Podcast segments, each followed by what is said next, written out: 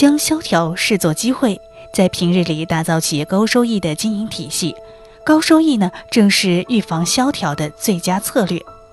今天的笔记侠演讲还原将为您带来的是稻盛和夫当萧条的风暴席卷而来，应对萧条的五项对策。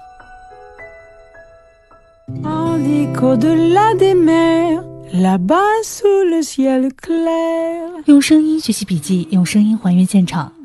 各位笔记侠的听众朋友，今天的笔记侠演讲还原将为您带来的是日本经营之父稻盛和夫在二零一六年经营哲学沈阳报告会上做的《萧条中飞跃的大智慧》的主题演讲。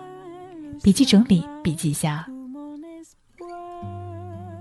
现在中国经济仍然在以接近百分之七的速度增长，但是与过去每年两位数的高速增长时期相比，增速已经明显放缓。可以说，已经迎来了产业结构的转型期。在对付现实萧条的同时，为了准备可能降临的更严重的经济萧条，如何把握好正确的经营之舵，正是我们企业经营者面临的课题。下面就有关这个问题，结合我长期以来的思考以及我实际采取过的措施，展开我今天的讲话。首先，有一点希望与大家取得共识。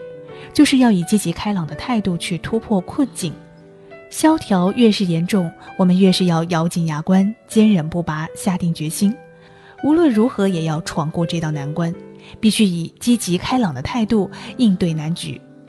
在这个基础上，重要的是要认识到萧条是成长的机会，企业就是应该通过萧条这样一种逆境来谋取更大的发展。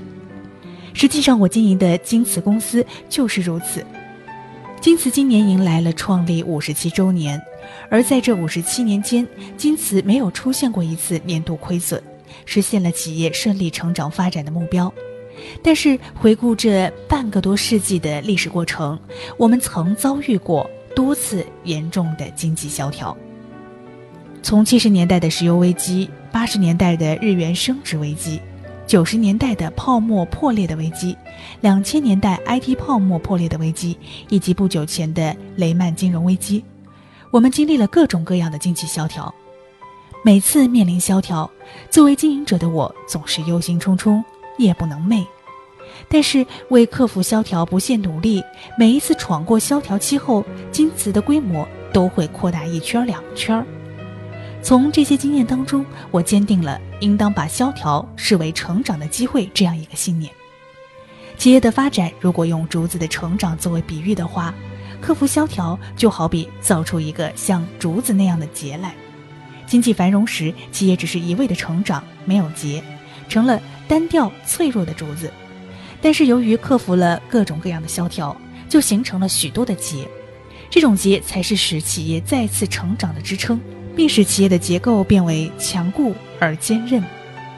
将萧条视作机会，重要的是在平日里打造企业高收益的经营体制。高收益正是预防萧条的最佳策略。为什么呢？因为高收益啊是一种抵抗力，也就是说，企业即使因萧条而减少了销售额，也不至于陷入亏损。同时，高收益又是一种持久力。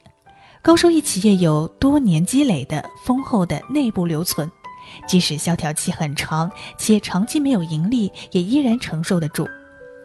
另外，在萧条期还可以下决心用多余的资金进行设备投资，因为萧条期购买设备比平时便宜了许多。萧条的出现，利润当然会减少。但如果平时维持百分之十的利润率，即使销售额下降百分之十，照样可以盈利。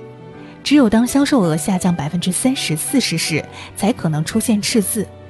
事实上，在经此半个多世纪的历史当中，我们虽然经历过因萧条而销售额大幅下降的情况，但从来没有出现过一次年度亏损。形成高收益的企业体制，还可以对。保证员工的就业做出贡献。在石油冲击引发大萧条的时候，连日本的大型企业也纷纷停产解雇员工，或让员工歇业待岗。此时的京瓷在保证所有员工正常就业的同时，仍然确保产生利润。同时因为通过高收益获得的利润作为企业内部留存不断积累，哪怕企业因萧条而陷入亏损，在相当时间内，即使不向银行借贷、不解雇员工，企业照样挺得下去。经济不景气，员工会动摇。当时啊，我充满自信，我这样说：“请大家不要担心，即使大企业也因不景气接连破产，然而我们京瓷仍然可以生存。哪怕两年、三年销售额为零，员工们照样有饭吃，因为我们具备足够的储备。所以大家不必惊慌，让我们沉着应战，继续努力工作。”我用这些话来稳定军心。这话既不是谎言，也没有夸张。事实上，当时京瓷确有足够的资金。京瓷从创业以来一直到今天，持续这种脚踏实地的经营。现在京瓷随时可以使用的现金约有七千亿日元，因为有如此充裕的储备，不管遭遇怎么样的萧条，都不会很快动摇京瓷经营的根基。但是有人对我的经营方针提出了异议。他们看重股东资本利润率，即所谓的 ROE。以美国为中心的投资家们有意见，他们认为我上述的经营方针是不正常的。ROE 就是相对于自有资本能产生多少利润。重视 ROE 的投资家看来，不管你有多么高的销售利润，你只是把赚到的钱储存起来，用这么多的自有资金却只能产生这么低的利润，他们就判断为投资效率差。受他们的影响，不少经营者也开始认为必须提高 ROE，因此将辛苦积攒起来的内部留存去并购企业、购买设备，或通过购买本公司股票后实施退股来减少自有资本，去追求短期利润最大化，使 ROE 达到高值。这样的经营会在美国式资本主义世界受到好评。京瓷的经营高层在美国、欧洲开投资说明会，总会听到这样的意见：京瓷的自有资本比例实在太高，而 ROE 太低，存那么多钱干什么呢？应该去投资，应该去使用，好赚更多的钱，给股东更多的回报。这是我们投资家的要求。听到经营干部们的汇报，我就说，完全不必按照这些投资家的意见去办。我认为这种所谓常识，归根到底不过是短期内衡量企业的尺度。就是说，现在买进股票，一旦升值马上抛出，这样就能轻松赚钱。对于这样思考问题的人来说，当然 ROE 越高越好。但我们要考虑的是企业长期的繁荣。对于我们来说，稳定比什么都重要。企业应该有足够的储备，才能承担起任何萧条的冲击。就这样，我从很早开始就以高收益经营为目标，并不断积累企业内部留存，这就是准备应对萧条，是应对萧条最有效的预防策略。对这一点，我深信不疑。刚才我们讲述了萧条发生之前的应对策略，但当萧条的风暴席卷而来的时候，领导人应该怎样来执掌经营之舵呢？下面依次讲述我思考的应对萧条的五项对策。萧条时期，全体员工都应该成为推销员。京瓷平时研究、开发、生产、销售都分工明确，但是当石油危机袭来的时候，订单大幅下降时，我就提出建议，让我们实行全员营销吧，号召对营销完全没有经验的现场生产人员去卖产品。过去向人打招呼都会脸红的人，只会埋头现场工作的人，也要去拜访客户。虽然涨红着脸，一头冷汗，但也要壮起胆子，努力向客户提出建议。有活吗？有什么可以让我们干的吗？我们什么都干。这样的做法产生了意想不到的成果。一般来说，生产和销售往往是一种对立的关系。比如订单不多的时候，生产会对销售发牢骚，销售卖得不好。销售反过来又怪生产，你们没有生产出能畅销的产品，互相之间会争吵起来。但是生产人员也去卖东西，他们就会明白营销不容易。由于生产人员也有了销售的经验，生产人员就理解了销售人员的辛苦，销售人员会感谢生产人员，这样呢就会促进两者的和谐，有利于双方更好的配合，更好的展开商务活动。通过全员营销，大家就会产生一种同感。即使是最尖端技术的企业，卖东西、销售产品仍然是企业经营的根本。让缺乏这种经历的人当企业的干部，公司很难经营得好。正是在萧条期，让全体员工都懂得要订单有多难，特别是营销部门以外的干部，让他们有切肤般的体验是很重要的。应对萧条的第二策略是全力开发新产品。实际上，曾经有过这样一件事情：金瓷创业后不久，曾经利用新型陶瓷的特征，生产出用于纺织机械的零件。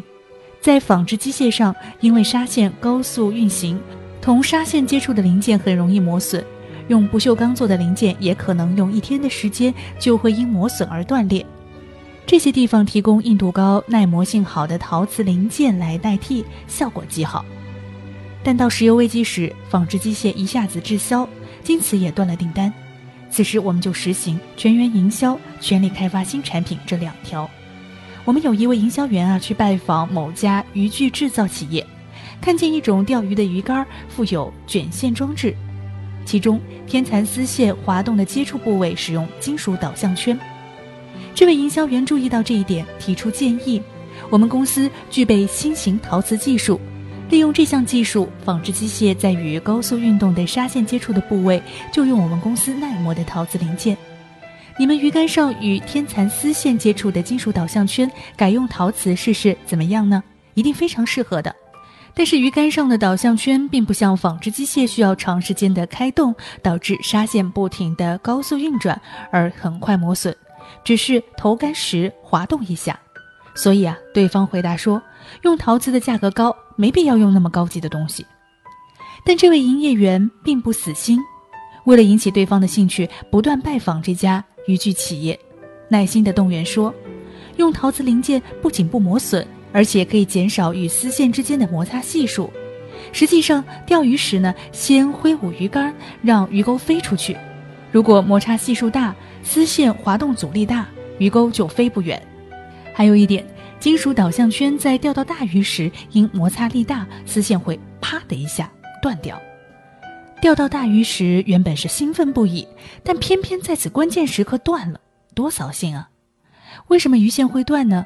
因为啊，钓到大鱼时呢，线上突然产生很大的张力，线与圈上压力大增，这么拉着，摩擦生热，就把天蚕丝的鱼线融化了，线瞬间断裂。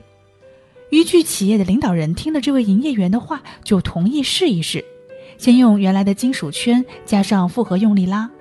果然鱼线发热断裂，然后换上陶瓷圈，一点问题都没有，非常理想。渔具企业领导人一锤定音，就是它了。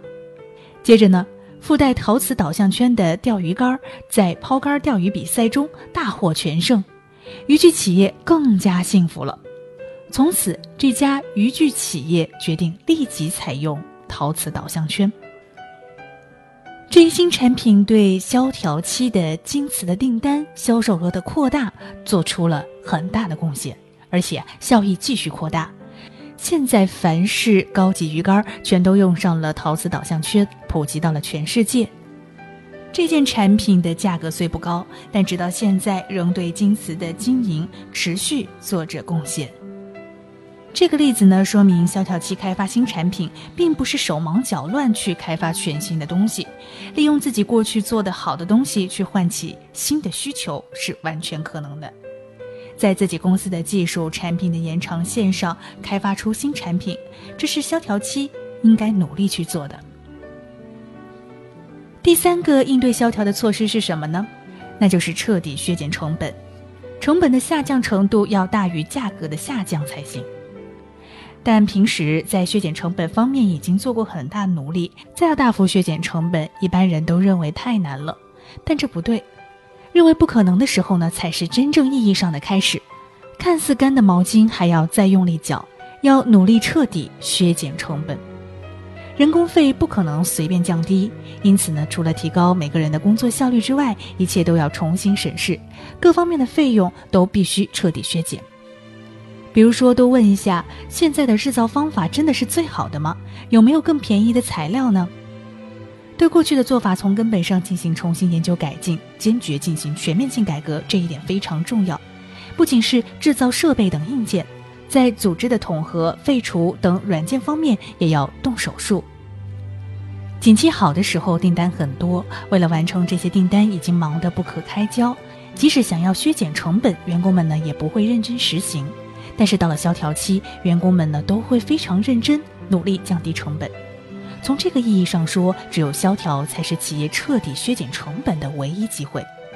如果这样思考问题，那么萧条降临，企业努力削减成本，这不是迫不得已的消极的对策，而是企业为了再次飞跃而采取的积极主动的改进经营的对策。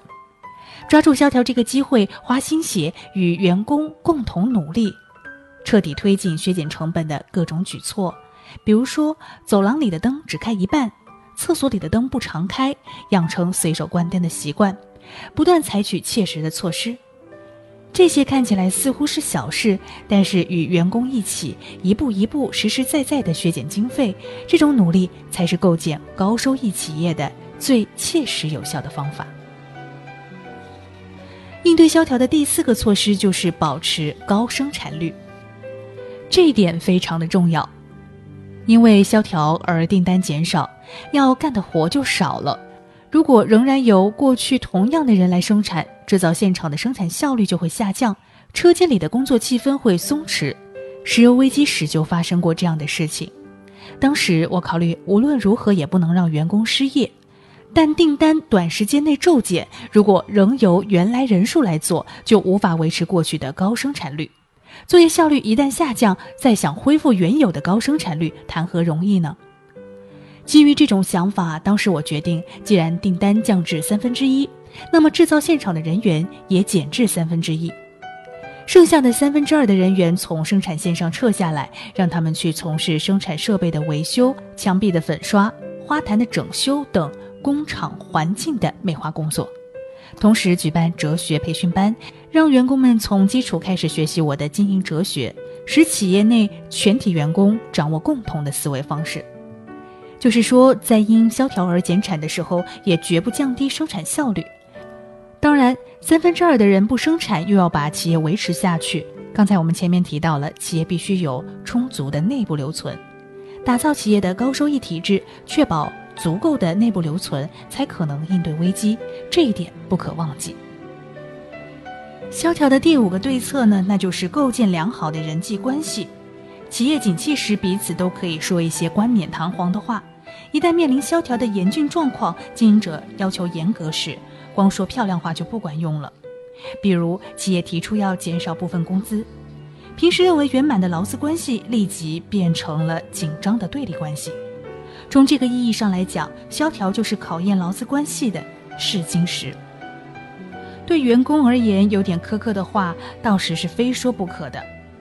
要多干点活，经费要进一步削减，但工资不会加，奖金发不出，请忍耐。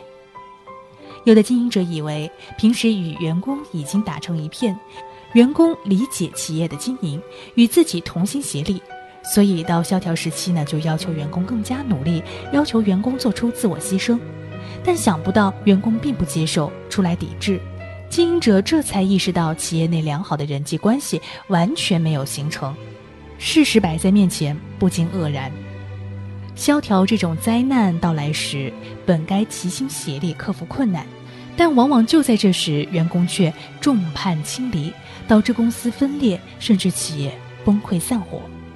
企业里这种人心混乱的征兆稍有显现，经营者就应该认真的反省，与员工重新建立信赖关系该怎么做才好？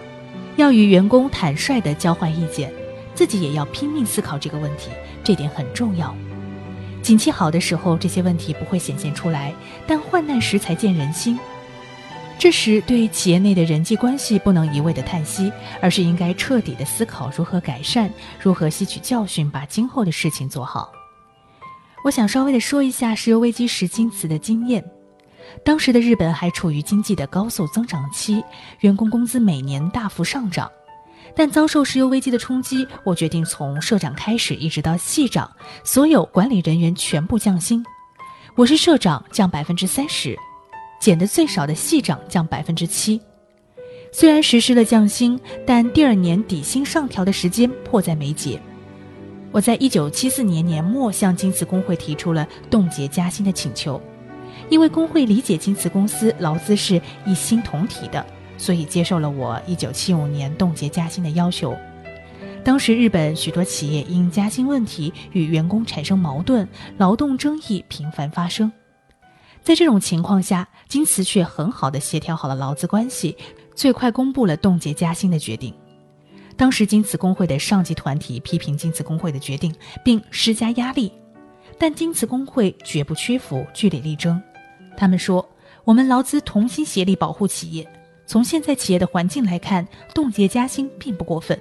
如果你们不接受我们的决定，彼此分道扬镳吧。”京瓷工会毅然退出了上级团体。我衷心感谢工会。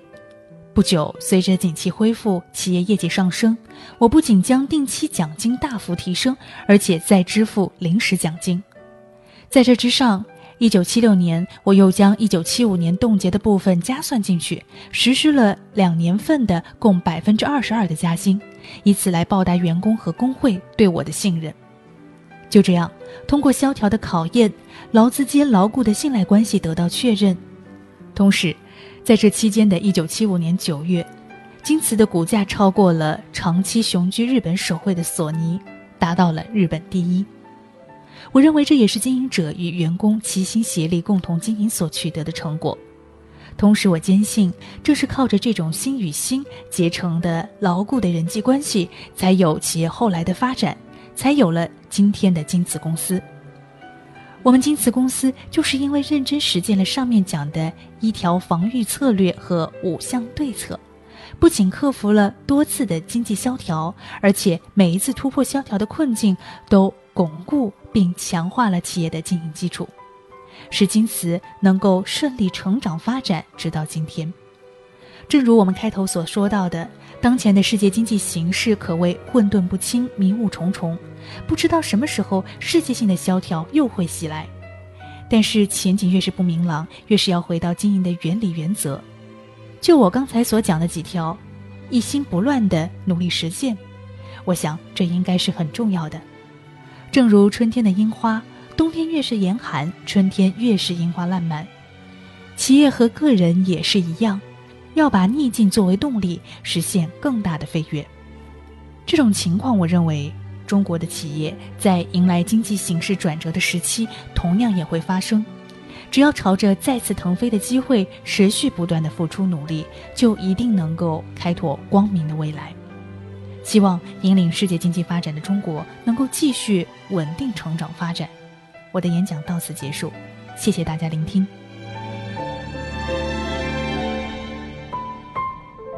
好的，刚才为您还原的是稻盛和夫做的《萧条中飞跃的大智慧》的主题演讲。我们稍微来回顾一下他在演讲当中强调的一条预防策略和五项对策。一条预防策略就是在平日打造企业高收益的经营体制。在萧条时期的五项对策分别是：全员营销、全力开发新产品、彻底削减成本、保持高生产率。和构建良好的人际关系。希望今天的演讲还原能够帮助到你的学习。想要阅读完整版笔记，请关注笔记侠微信公众号。另外，在我们的音频下方留言评论参与互动，有机会获得笔记侠赠送的小礼品一份。我是主播苏兰，我们下期节目再见。